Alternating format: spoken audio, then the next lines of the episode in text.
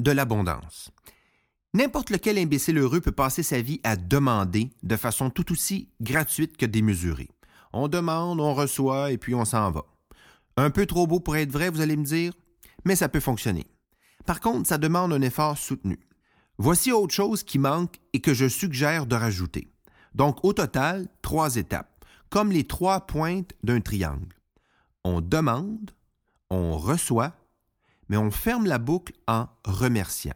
En fait, la façon la plus simple et la plus souple de créer une vie d'abondance sur n'importe quel plan, des bonnes relations, euh, le meilleur emploi pour soi, de bons revenus, des moments heureux, une bonne santé, quoi que l'on souhaite, la meilleure façon d'attirer les bonnes choses de la vie est de reconnaître et d'apprécier de façon consciente et constante toutes ces choses.